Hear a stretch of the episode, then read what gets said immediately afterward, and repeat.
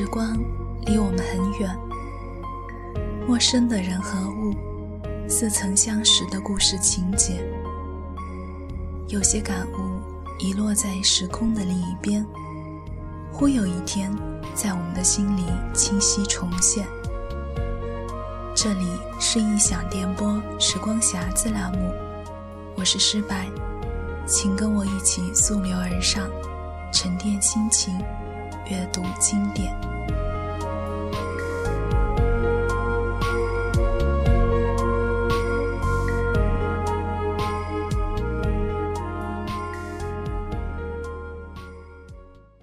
你是个会站出来维护正义的人吗？如果伸张正义与你自身的利益有损，甚至有可能葬送你的前程，还愿意站出来吗？如果代价不仅是前程，连性命也会受到威胁呢？如果后果波及你的爱人、亲朋，你的答案是否仍旧肯定？你看，正义感这东西，绝大多数人都有，可惜它常在谴责他人时积极发挥作用，常在向内自省时失声、失灵。正义在荆棘丛里。人们乐于远远观赏、称赞，一旦需要上前捡拾它，少不得先想到你会弄脏鞋、自会扎破手，百般顾虑，千种担忧。极端情况下，以鲜血捍卫正义的行为，更是要与人类求生本能相违背了。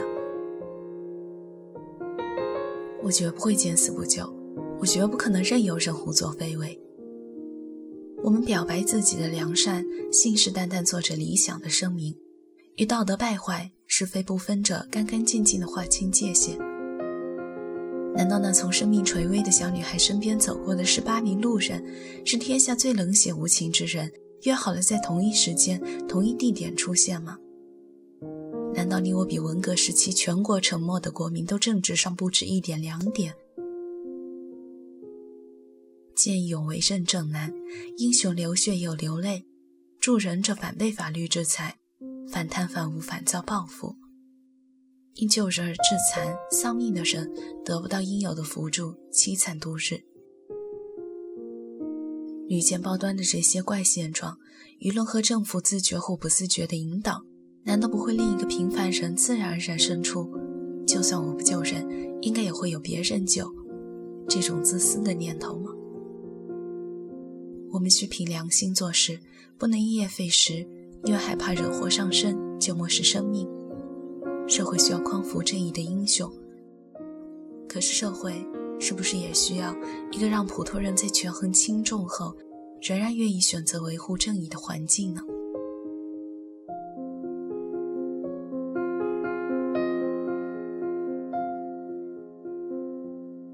正义，作者朱自清。人间的正义是在哪里呢？正义是在我们的心里。从明者的教训和见闻的意义中，我们不是得着大批的正义吗？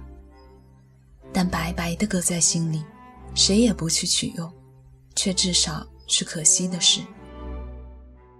两担白米堆在屋里，总要吃它干净；两箱衣服堆在屋里，总要轮流穿换。一大堆正义，却扔在一旁，满不理会。我们真大方，真舍得。看来正义这东西真贱，竟抵不上白米的一个尖儿，衣服的一个扣。爽性用它不着，倒也罢了。谁都又装出一副发急的样子，张张惶惶地寻觅着。这个葫芦里卖的什么药？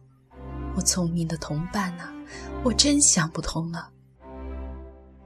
我不曾见过正义的面，只见过他的弯曲的影儿，在自我的唇边，在权威的面前，在他人的背后。正义可以做幌子，一个漂亮的幌子，所以谁都愿意念着他的名字。我是正经人，我要做正经事，谁都像他的同伴这样隐隐的自诩着。但是除了用以自诩之外，正义对他，还有什么作用呢？他独自一个时，在生人中间时，早忘了他的名字，而去创造自己的正义了。他所给予正义的，只是让他的影儿在他的唇边闪烁一番而已。但是，这毕竟不算十分辜负正义，比那凭着正义的名字以行罪恶的还胜一筹。可怕的正是这种假名行恶的人，他嘴里唱着正义的名字，手里却满满的握着罪恶。他将这罪恶送给社会，沾上金碧辉煌的正义的签条送了去。社会凭着他所唱的名字和所沾的签条，欣然受了这份礼。就是明知道是罪恶，也还是欣然受了这份礼。易卜生社会栋梁一出席，就是这种情形。这种人的唇边虽更频繁地闪烁着正义的弯曲的影儿，但是深藏在他们心底的正义，只怕早已没了、烂了，且将毁灭了。在这些人里，我见不着正义。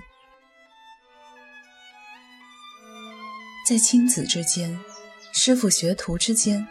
军官士兵之间，上司属僚之间，似乎有正义可见了。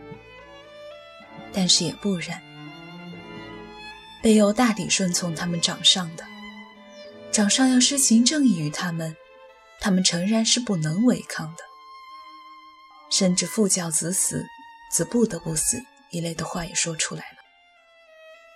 他们发现有形的铺边和无形的赏罚在掌上们的背后。怎敢去违抗呢？掌上们凭着权威的名字实行正义，他们怎敢不尊呢？但是你私下问他们，信吗？服吗？他们必摇摇他们的头，甚至还奋起他们的双拳呢。这正是因为掌上们不凭着正义的名字而实行正义的缘故了。这种正义，只能由掌上行于卑幼。背右是不能行于掌上的，所以是偏颇的。这种正义只能施于背右，而不能施于他人，所以是破碎的。这种正义受着权威的鼓弄，有时不免要扩大到它应有的轮廓之外，那时它又是肥大的。这些人就只是正义的弯曲的影儿，不凭着正义的名字而施行正义。我在这等人里，仍旧见不着他。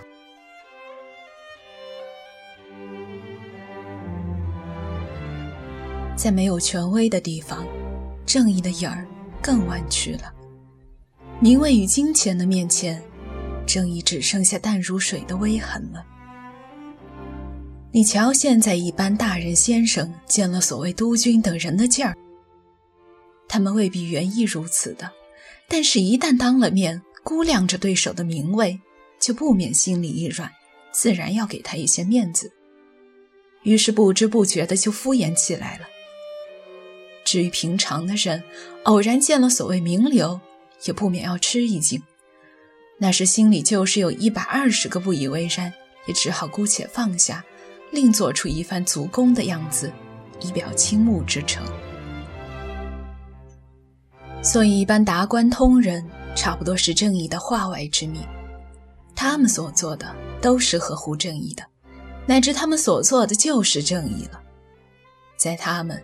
实在无所谓正义与否了呀！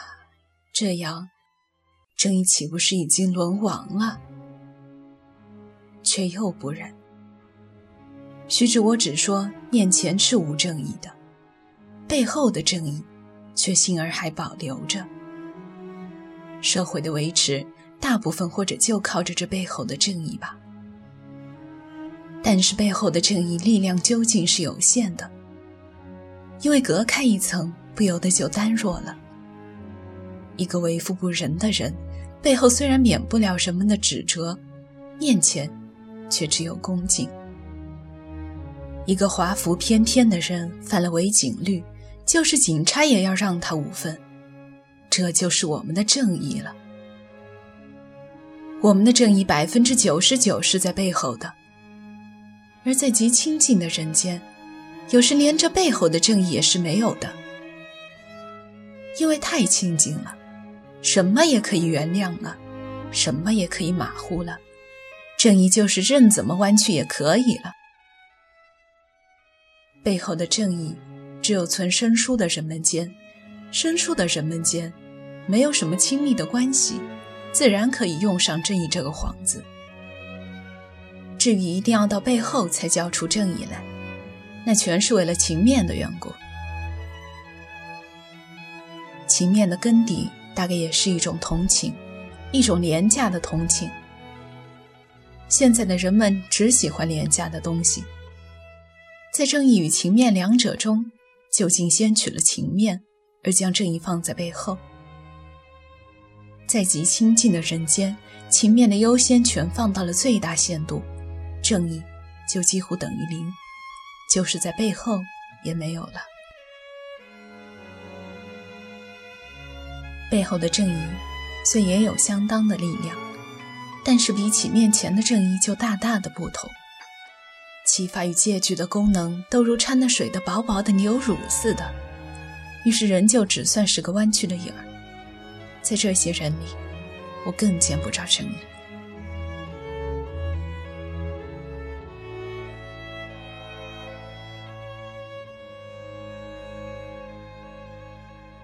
人间的正义究竟是在哪里呢？满藏在我们心里，为什么不取出来呢？它没有优先权。在我们心里，第一个监视自私，其余就是权威、势力、亲疏、情面等等。等到这些角色一一掩蔽，才轮得到我们可怜的正义。你想？时候已经晚了，他还有出台的机会吗？没有。所以你要正义出台，你就得排除一切，让他做第一个劲儿，你就得凭着他自己的名字叫他出台。你还得抖擞精神，准备一副好身手，因为他是初出台的角儿，捣乱的人必多，你就得准备着打，不打不成相识呀。打的站住了脚，协住了手，那时我们就能从容地瞻仰正义的面目了。